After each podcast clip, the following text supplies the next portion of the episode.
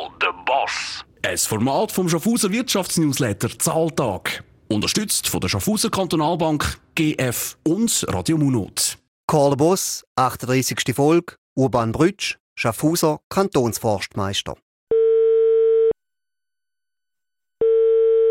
Urban Brütsch, Kantonsvorstand Schaffhausen. Guten Tag, Urban. Das ist der Beat Rechsteiner vom Wirtschaftsnewsletter Zahltag. Salut.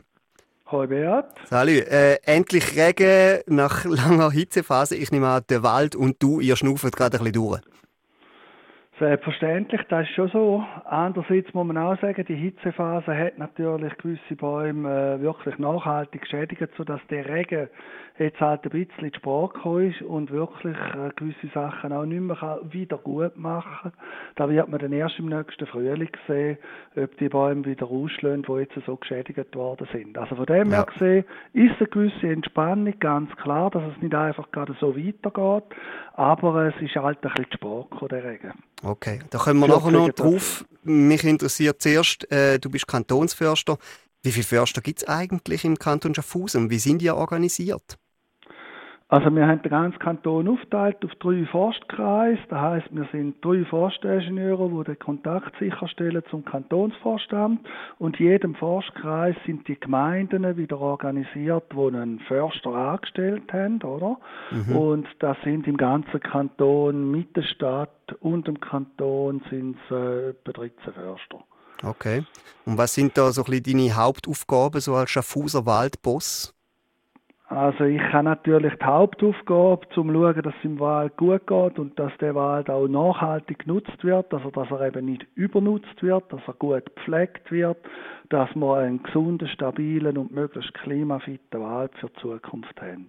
Das sind sicher die Hauptaufgaben, schauen, dass die gesetzlichen Vorschriften und Bedingungen eingehalten werden, dass wir da eben auch planerisch gut auf Kurs sind und die Förster natürlich auch dementsprechend können begleiten und beraten mhm. Bei der Waldbewirtschaftung. Und bist du auch selber viel im Wald oder ist das eher so ein eine Koordinationsstelle denn? Ich bin insofern noch ein bisschen im Wald, weil wir natürlich einen eigenen kantonalen Forstbetrieb haben. Also rund ein Fünftel von der Waldfläche gehört im Kanton selber. Und dort tun wir mit einem eigenen Forstbetrieb bewirtschaften. Und dort habe ich natürlich noch so das Bindeglied zu der Basis, wo ich wirklich auch mit diesen Leuten noch draußen im Wald bin. Gewisse Waldbestände anschauen.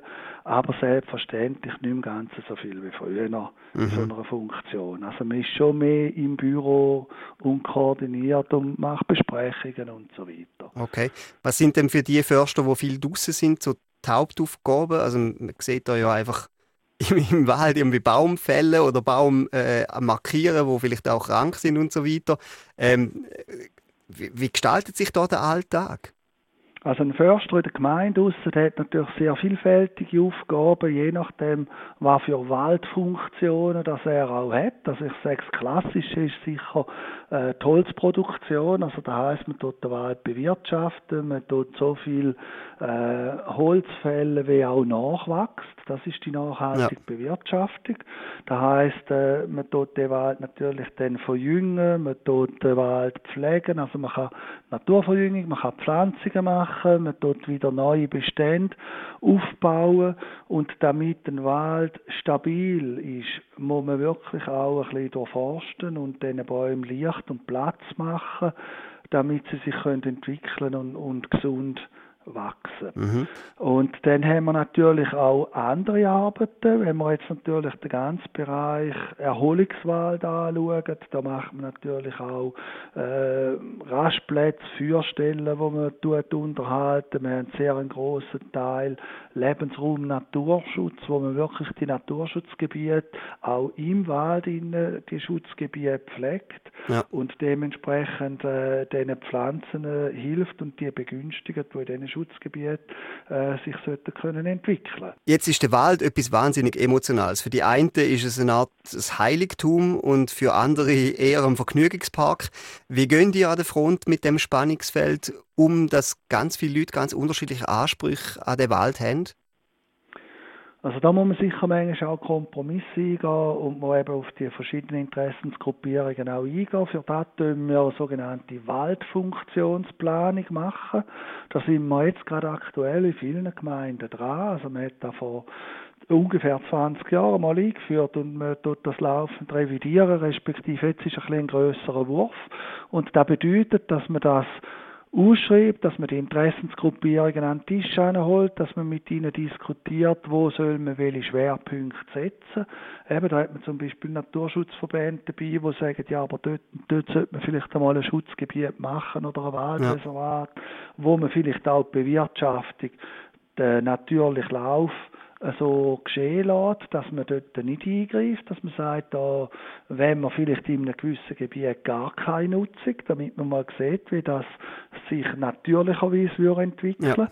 Und andererseits gibt es aber auch sogenannte Sonderwaldreservate, wo man ganz gezielt gewisse Pflanzen begünstigt oder wo man vielleicht auch seltene Baumarten fördert. Und äh, so tut man auf die verschiedenen Funktionen Rücksicht nehmen und versucht eigentlich dann eben auch die Öffentlichkeit und die Interessensverbände so mit ins Boot zu nehmen, damit sie sich können einbringen und können da mitdiskutieren, mhm. was man jetzt in dem Wald machen will. Äh, von den Leserbriefen her und so weiter. Ich finde es noch spannend, oder? Es gibt dann auch recht schnell Kritik an euch, wo sagen irgendwie so, wieso greifen die jetzt da so stark irgendwie in den, in den Wald ein, lasst doch den einfach wachsen.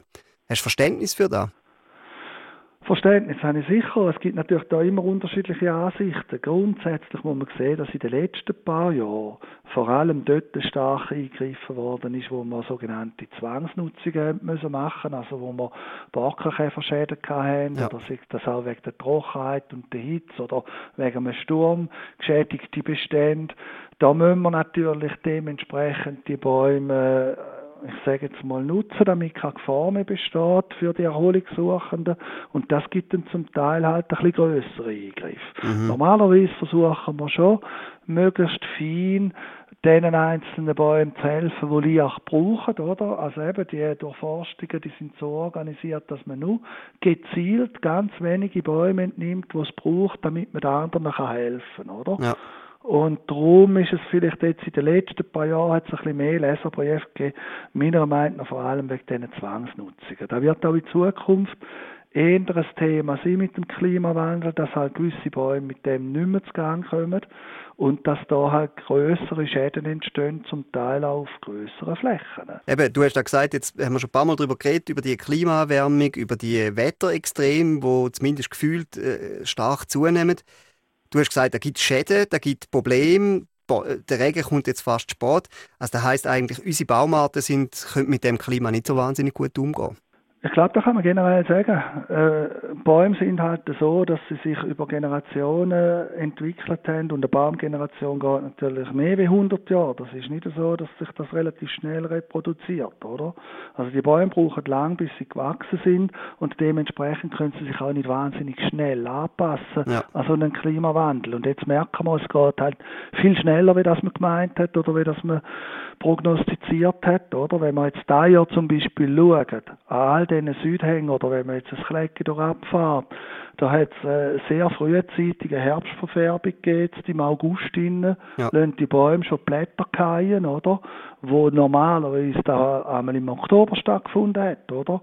Und wenn natürlich die Bäume runterfallen, kann der Baum nicht weiter wachsen, oder? Also über Blätter er natürlich assimilieren und, und eben das Chlorophyll binden und dort wächst der Baum, oder? Und wenn die Blätter frühzeitig runterfallen oder jetzt sogar äh, so früh runterfallen, kann sein, dass der nachhaltig geschädigt ist und vielleicht im nächsten Frühling gar nicht mehr ausbringt. Also sich gar nicht mehr erholt. Ja. ja, okay. Genau. Und tun ihr, denn, tun ihr, also tun ihr jetzt andere Baumarten vermehrt pflanzen, die vielleicht äh, hitzeresistenter sind? Man versucht das natürlich. Wir haben da verschiedene Untersuchungen, die wir gestartet hätten und äh, wir sind da aber erst ganz am Anfang. Selbstverständlich ist es so, dass wärmeliebende oder hitzetolerante Baumarten profitieren jetzt, oder? Und man versucht in die Richtung zu gehen. Man könnte aber natürlich nicht kurzfristig den ganzen Wald quasi Logisch. jetzt neu bepflanzen. Da geht nicht. Wir hoffen eigentlich, dass viele Baumarten noch eine gewisse Zeit das könnten überleben und, und ein bisschen mit dem Klima zu Gang kommen.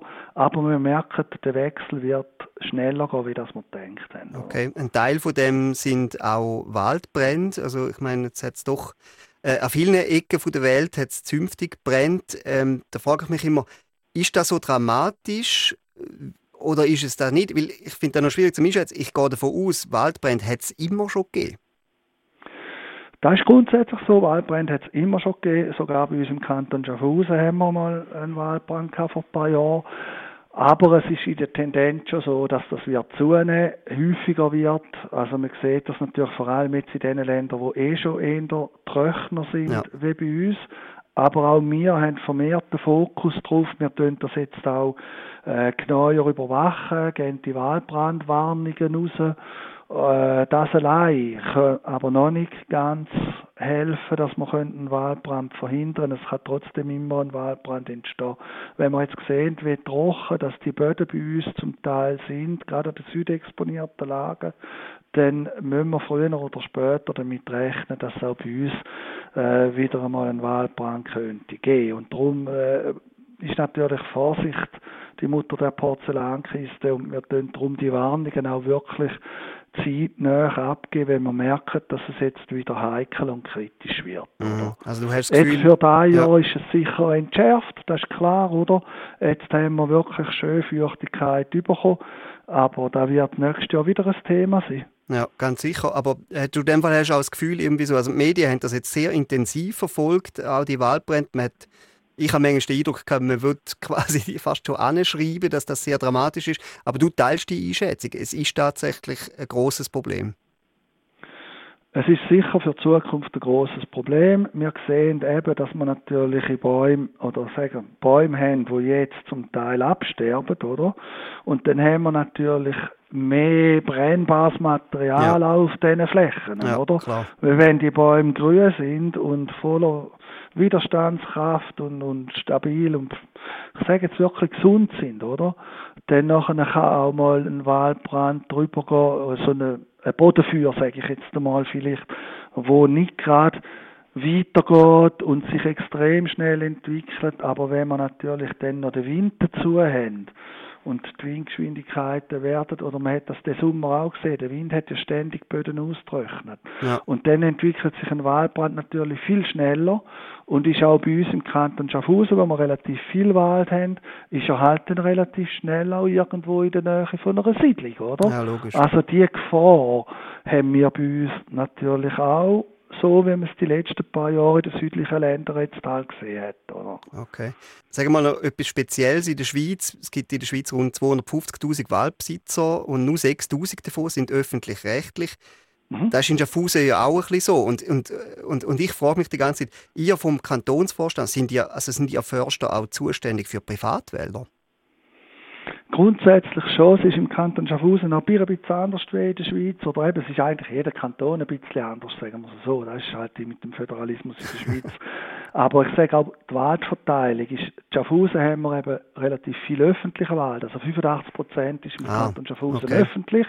Das ist ein bisschen speziell, also wir haben sehr wenig Privatwald und der Privatwald ist noch ein bisschen speziell verteilt, also in gewissen Gegenden, wie jetzt im Reihen, haben wir eher ein bisschen mehr Privatwald und in anderen Gegenden haben wir fast keinen, da gehört fast alles der Gemeinde, oder?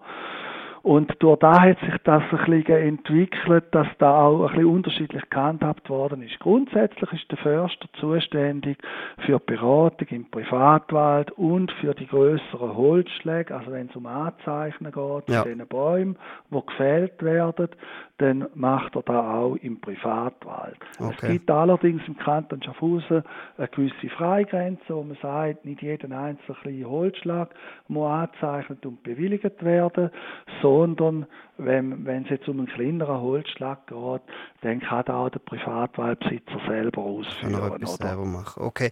Urban, uns läuft ein bisschen Zeit davor. Ich finde das mhm. ganz ein spannendes Thema. Das beschäftigt ganz sicher viele Leute. Noch eine letzte Frage. Wo in Schaffhausen liegt eigentlich dein Lieblingsstück Wald? Da ist ganz eine schwierige Frage. Ich denke, ich fühle mich da im Kanton Schaffhausen sehr wohl und da gibt es sehr viele schöne Flecken Wald. Selbstverständlich ist für mich der Rhein sehr wichtig, weil ich am Rhein aufgewachsen bin und darum würde ich jetzt mal ganz spontan und schnell sagen, im Scharen finde ich es fast am schönsten, oder? Ja. Aber auch auf dem Rand oben gefällt es mir, darum ist es wirklich eine sehr schwierige Frage. Okay, Scharenwald sicher eine gute Wahl, würde ich sagen. Hey, vielen Dank, hast du dir Zeit genommen. Ich wünsche dir einen wunderbaren, bunten Herbst, hoffentlich äh, mit lebendigen Bäumen und äh, ich wünsche dir einen schönen Tag. Danke, Urban. Tschüss. Danke dir fürs Gespräch, merci und alles ciao. Gute. Call the Boss. Ein Format vom Schaffhauser Wirtschaftsnewsletter Zahltag. Unterstützt von der Schaffhauser Kantonalbank, GF und Radio Munot.